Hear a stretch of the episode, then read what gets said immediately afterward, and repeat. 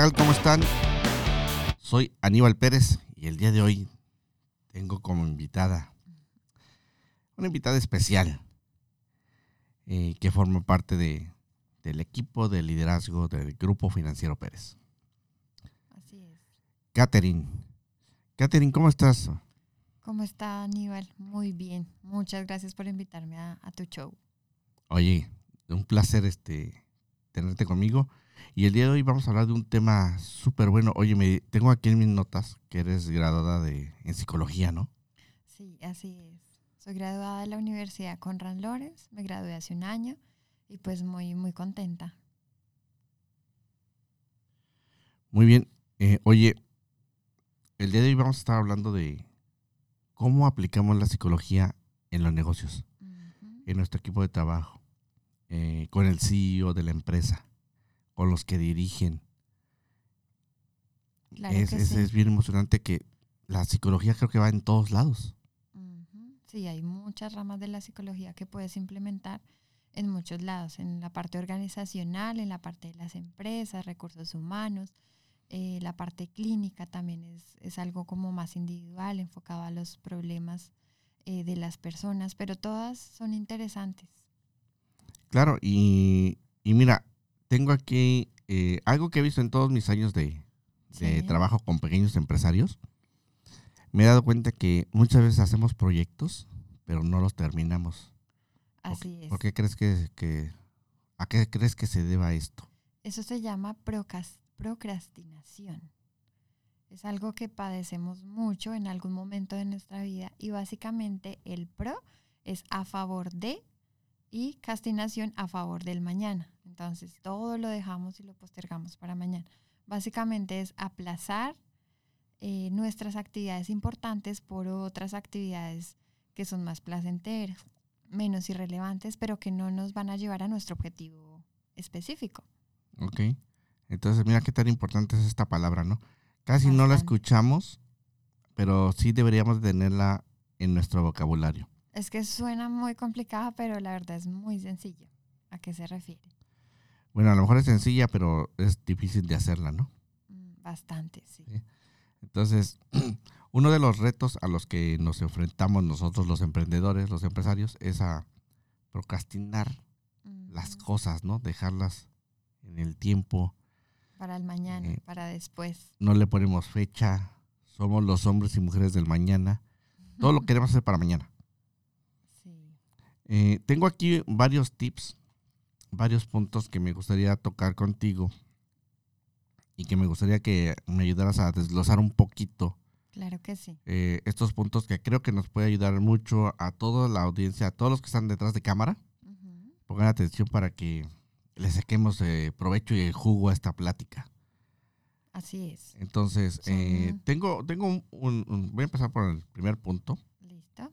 que dice que crea micropasos. O sea, vamos a estar hablando de cómo no dejar de hacer lo que tenemos que hacer. ¿Y cómo podemos avanzar en nuestros proyectos y dejar al lado la procrastinación?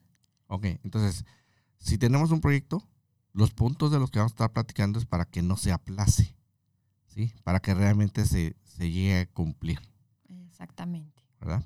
Entonces, punto número uno, crear micropasos. ¿Qué significa esto?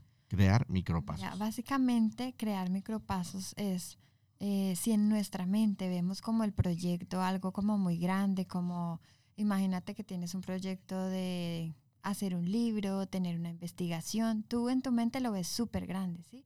Entonces tenemos que hacernos la vida mucho más sencilla.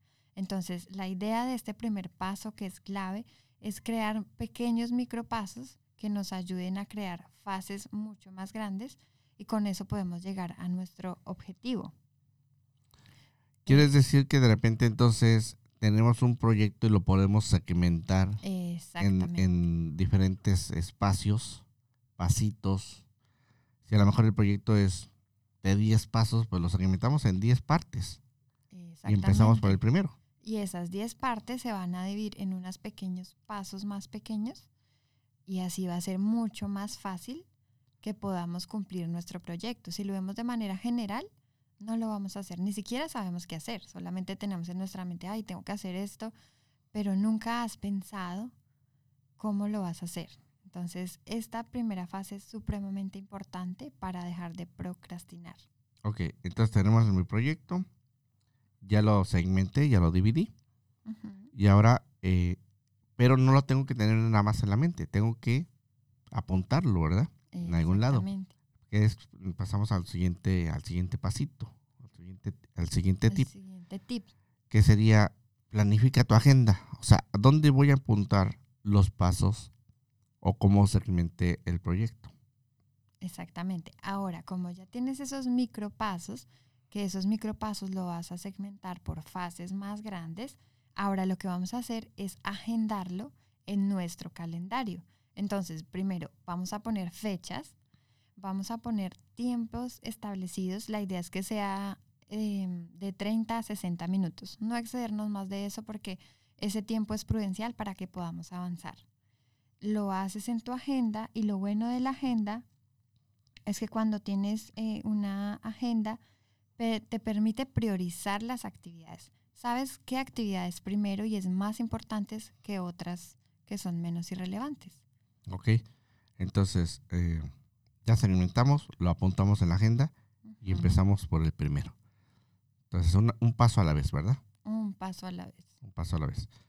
De ahí pasamos a un siguiente punto, que es eh, controla las distracciones, porque eso es, eso es crítico. Tenemos miles de cosas que hacer. Bueno, hasta porque pasa el pájaro en el aire, ya no, ya volteamos a verlo. Somos los multitareas. Pasa el pájaro, eh, dan una noticia, escuchaste algo en la radio, o sea, todo te puede distraer en un momento en que deberías de estar concentrado avanzando en tu proyecto. ¿Qué crees? Claro que sí. Entonces, lo primero que vamos a hacer es buscar un lugar ideal, un lugar tranquilo, fuera de distracciones, ¿cierto? Entonces, hay muchas distracciones. Tenemos distracciones, por ejemplo, tecnológicas, sociales. Entonces, en las tecnológicas podemos, lo que podemos hacer es, por ejemplo, nuestro celular, ponerlo en modo avión. Nuestro celular lo podemos dejar en, en otra parte, en otro sitio donde no tengamos acceso, pero temporalmente. Hay veces pensamos, no, ay, no, yo no puedo eh, estar sin mi celular, claro, pero en ese tiempo, que es de media hora, 60 minutos, sí vamos a tener em, que dejar nuestros celulares a un lado para estar enfocados. Tal vez si tenemos muchas distracciones, se va nuestra energía en eso y no en lo verdaderamente importante. Ok, entonces buscar un espacio donde podemos relajarnos y concentrarnos. Y concentrar. De repente, si tienes que revisar el email, revísalo en otro horario. Eh, las llamadas, mira, eh, lo, lo que yo creo que también es importante es decir, Ciertamente, cada vez que suena el celular lo volteamos a ver. Es como que algo ya automático. Pero si no lo tenemos a la mano o no oímos que está sonando, vamos a evitar esa distracción. Temporalmente. Temporalmente. O sea, no importa la llamada. Siempre vas a poder regresar a la llamada después de que termines tu, tu parte de, de, de avance que estás haciendo en tu proyecto. Entonces, puedes invertir media hora bien concentrado, después de 30 minutos, estás regresando llamadas. Exactamente. No hay problema. Estás revisando un email. O estás ya atendiendo a, alguien más. Pero invertiste media hora en tu proyecto, ya sea media hora, una hora, el tiempo que tú le asignes, dependiendo cómo hayas segmentado. Entonces, fíjate cómo es tan importante la segmentación que tú dices, ¿cuántos días cuánto tiempo le voy a invertir por día para llegar al término en fecha del proyecto. Exactamente. ¿Sí? O sea, ya tenemos todo controlado, esos, esos pequeños pasos, ya sabemos cuánto tiempo vamos a dedicar. Entonces, para nuestra mente va a ser mucho más sencillo empezar a establecer. Cuando nos demos cuenta, ya vamos a la mitad, la mitad del proyecto. Pero lo más difícil es empezar. Por eso es que siempre postergamos y postergamos. Ahora, eso estamos hablando de que si tú trabajas solo. ¿Qué pasa cuando trabajas con un equipo de trabajo? Exactamente. Entonces aquí van las otras distracciones. Están, te dije que hay distracciones tecnológicas y distracciones sociales. Entonces hay mucha gente que quiere distraernos o bueno, venga, le cuento el chismecito, venga, eh, hablamos un rato, pero entonces también tenemos que tener em, ciertos tiempos, saber que hay ciertos tiempos para cada cosa y verdaderamente darle el respeto a las cosas importantes. Podemos hablar, no sé, cuando salgamos del trabajo, eh, llegamos antecitos, podemos hablar, ¿sí? Pero vamos a respetar esas cosas esas cosas que tienen prioridad. Ok. Un siguiente paso es mirar a largo plazo. ¿Qué significa esto? Claro, mirar a largo plazo es mirar las consecuencias con las que cuando procrastinamos. Entonces, a corto plazo, ¿qué pasa? Por ejemplo, eh, el día que tuviste que hacer el informe. Entonces dijiste, eh, sí, voy a hacer el informe, pero te das cuenta que tu escritorio está desorganizado. Entonces tengo que organizarlo y cuando terminas, luego dices, no, yo tengo que ir al baño, tengo que ir por un cafecito, ahí se te fue cuatro horas y no te diste cuenta. Pero a corto plazo no pasa mucho. Lo, que pasa es que mañana vas a tener más trabajo que hoy, ¿cierto? Pero a largo plazo, ¿qué pasa? A largo plazo nos va a alejar de nuestro proyecto soñado, de nuestra vida soñada. Eh, vamos a tener conflictos con algunas personas porque ya no van a querer trabajar con nosotros, no van a querer hacer proyectos con nosotros. Entonces, ese tipo, cuando uno se da cuenta de esas consecuencias a largo plazo, reflexionas y dices, no, oye, tengo que desde ahora empezar a dar esos pasitos para llegar a, tu sueño, a tu proyecto. Claro, eh, al término del proyecto, o sea, realmente respetar ese tiempo. Porque si no, tendrías el proyecto por uno o dos años y no lo has terminado. Y hasta más, sí. ¿No? Ahí andas queriendo queriendo hacerlo cuando no le pones atención. Así es. Y están las personas que, por ejemplo, llegan a cierta edad y dicen, mira, si yo fuera joven hubiera hecho esto, hubiera eh, trabajado en esto. ¿Sí ves? Ya devolver el tiempo no se puede. Lo que podemos hacer es desde ahora. Y si tú te das cuenta, es para todos los ámbitos. Para el ámbito laboral, para el ámbito personal, para nuestros hijos, porque muchas veces a nuestros hijos no, no hacemos las cosas correctamente no, por ejemplo, no hablamos con ellos y decimos, no, ya después lo vamos a hacer. Pero siempre todo tiene su tiempo y sus etapas. Exacto. Entonces, mira, estamos hablando de las consecuencias, ¿no? De, de dejar todo para el día de mañana. Y total que todo empezamos y nada terminamos. Entonces ahí esa es otra, otra cuestión que tenemos que analizar. Así ¿Por qué no tenemos cosas? Porque nunca las terminamos. Soy sencillo, pero es, eso. Muy complejo. Entonces, eh, complejo, pero igual no imposible, porque hay gente que conozco que lo que empieza lo termina. Entonces, es ahí donde empieza a ver eh, los resultados de tu esfuerzo. Y la importancia de, de, una cosa a la vez, lo que hablábamos ahorita.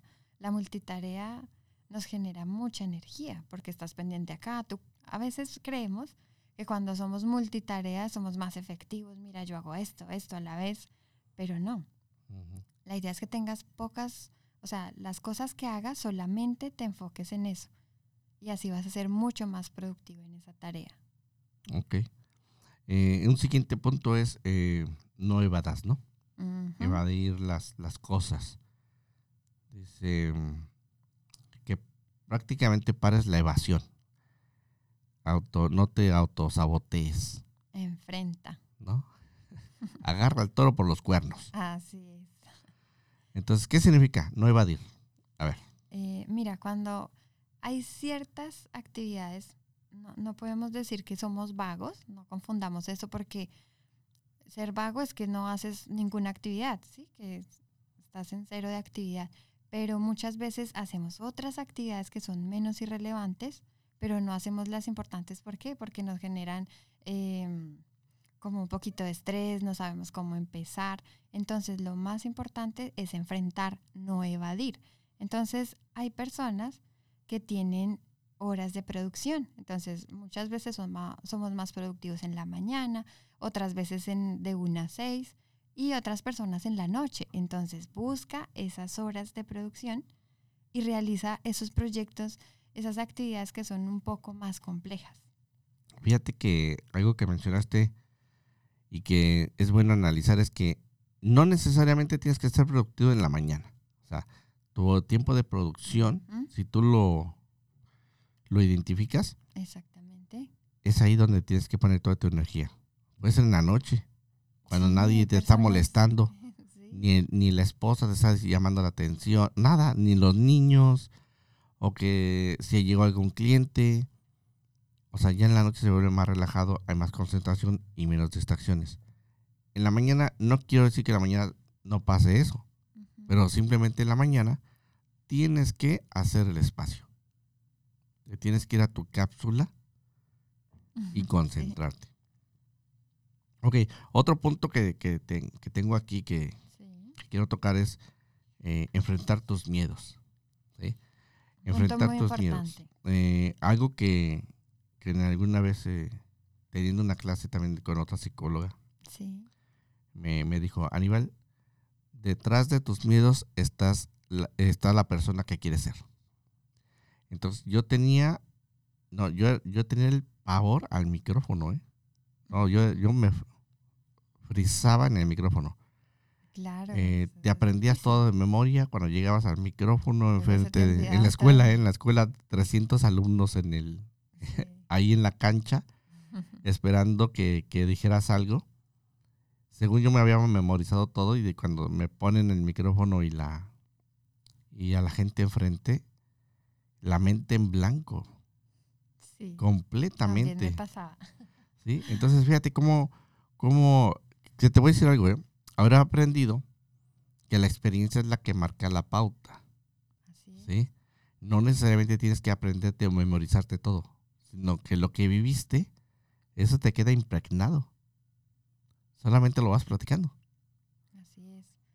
Y, por ejemplo, eh, enfrentar el miedo. Muchas veces pensamos que cuando somos perfeccionistas, eh, esa perfección tal vez nos quite mucho tiempo, ¿sí? Porque a veces queremos, no, hasta que esto esté perfecto, yo no, no me voy a lanzar. Hasta que esto esté perfecto, no voy a dar el siguiente paso. ¿Y qué pasa? Nos está quitando tiempo, como tú dices. Todo tiene una experiencia. La primera vez fue no sé, tuviste errores o lo que sea, pero cuando tú vas avanzando, eh, vas dando los siguientes pasos, pero si te quedas esperando que el primer paso o antes del primer paso sea perfecto, te va a pasar toda la vida ahí. Y nunca vas a hacer nada. Exactamente. Y esa perfección se va volviendo procrastinación. ¿Te das cuenta? Sí, yo me he dado cuenta que cuando uno se vuelve muy eh, perfeccionista, te roba mucho tiempo. Pero también viene una parte de satisfacción, ¿sí? Donde hiciste un trabajo bien hecho, Claro. porque fuiste perfeccionista. Todos, todos tienen su pro y su contra, ¿no? Pero lo interesante aquí es que termines el proyecto, Que empieces Sí. y lo termines. que lo empieces y lo termines. O sea, no importa si eres perfeccionista o no, termínalo. Ahí es donde te vas a dar cuenta si puedes, eh, siempre se puede mejorar. Así terminaste el proyecto y sabes que ya lo terminaste y paso a un siguiente punto que viene a colación, que es el de agregar recompensas. ¿Cuándo agregamos una recompensa?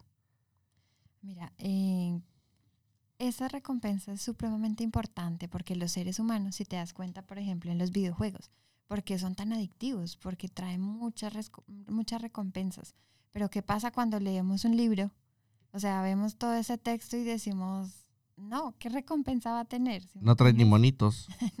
Sí, o sea, es muy difícil. Entonces, cuando hacemos la vida de esta forma, por ejemplo, cuando en el paso uno, que les dije, crea micropasos, luego fases, podemos hacer que cuando completemos cada fase, podemos darnos eh, una recompensa, pero la recompensa depende de cada persona, lo que a ti te guste, lo que a ti te motive. Sí, si yo te voy a dar, no sé, una cena tal vez no te guste o algo así. Entonces tú tienes que buscar el verdadero eh, motivación o algo que te impulse a llegar a ese objetivo y a dar esos pequeños pasos que son tan importantes.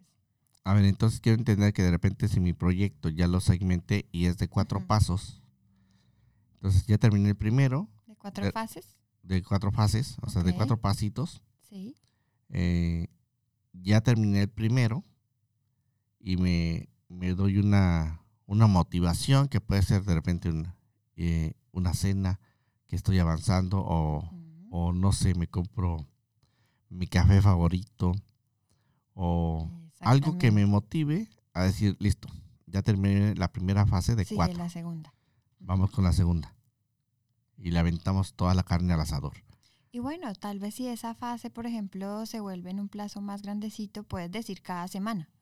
Cada semana tienes ciertos pasos ya disponibles con fechas, hora. Si tú los cumples, ya vas a darte un regalito de, de productividad. Eso cae súper bien. Sí, porque de repente te estás automotivando, ¿no?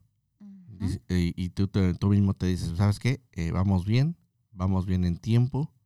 Creo que podemos terminar el proyecto en, en el tiempo que as- asignamos. Y es cuando estás creando cosas, cuando estás en movimiento. Pero sabes que estás terminando cosas también. Y si te das cuenta, eh, solamente mm, la motivación tangible, pues no es la, o sea, no solamente es- esa es importante, me hago entender, o sea, no solamente cosas materiales, sino, por ejemplo, cuando tú estás en tu trabajo, te ponen cierto proyecto, tú avanzas, obviamente vas a tener como una recompensa social. Tu jefe te va a decir, muy bien, Caterina, hiciste las cosas, tal vez te puedan a- a dar un ascenso o algo así. Entonces, ese tipo de cosas para nosotros, los humanos también, son supremamente importantes. Si te digo, hay veces son más importantes que las cosas tangibles. Claro, son, son pagos emocionales. Exactamente. Eso lo aprendí bien, este, pagos emocionales muchas veces son más fuertes que, el, que si te dieran un cheque. Así, todo frío. Ahí está el cheque, 100 dólares. Pero que te den un pago emocional, eh, eso que crea mucho Mucha autoestima. eh, autoestima, a- eh, te crea más confianza y te da más fuerzas para seguir con lo que viene. E- Exactamente. eso es este, muy, o te muy iba a bueno. decir Dime. que la procrastinación tiene muchas consecuencias negativas para nosotros. Una de esas es que nos baja la autoestima, nos baja el estado de ánimo. ¿Por qué? Porque en el pasado, por ejemplo, no hicimos algo, entonces vamos a pensar que el próximo proyecto no lo vamos a hacer. Entonces, ¿eso que nos trae? Emociones negativas, culpabilidad, ¿sí? Entonces, no, es tiempo de, de- de cambiar y de decirnos, esta vez lo vamos a poder hacer y esta vez tomamos la decisión de empezar a hacer las cosas. Además te vuelve más creíble, ¿no? Te Claro. agarras más confianza y te vuelve más creíble. Entonces, a lo mejor el siguiente proyecto puedes hacer dos proyectos en el mismo plazo, porque ya eres, estás confiado de que tú puedes este, lograrlo en ciertos tiempos. Tienes una organización. Simplemente te vuelves mejor en lo que haces, Así es. ¿sí? Y mejoras tus tiempos, ¿no? Es como un atleta. Corría antes, corría los 100 metros en, en dos horas, ¿no?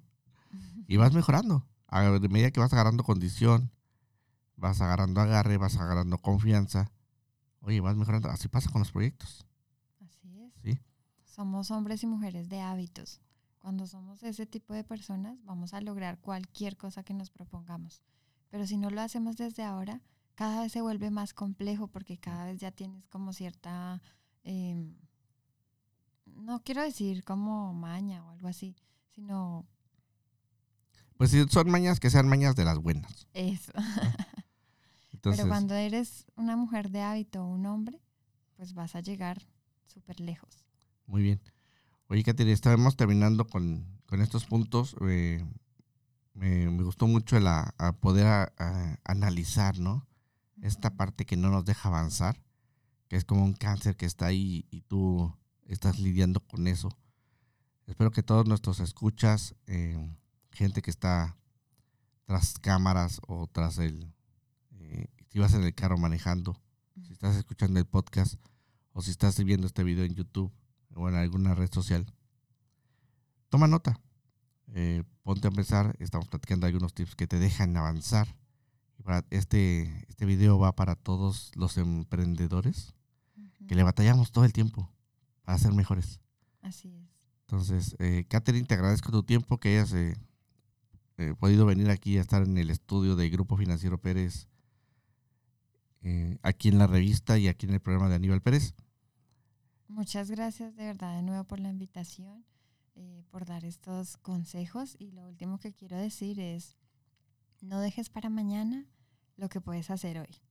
Muy bien, esa Algo frase, muy cierto. esa frase. Y tengo, y cierro con una, una de las mías. A ver, vive como ningún otro para que después puedas vivir como, ningún otro. Así Ese, ese es eh, una, una filosofía. Y no te quiero hablar de la regla 10X porque luego te espantan. Pero ese es, ese es tema para otro, otro, otro programa. Muy bien. Listo. Gracias, Catherine. Eh, nos estamos despidiendo. Gracias a todos los, los, radios- los radioescuchas, los que nos están viendo por video en diferentes canales de comunicación. Me despido, soy Aníbal Pérez y mi invitada especial, Valenzuela. Catherine Valenzuela. Muchas gracias. Nos vemos en un próximo video.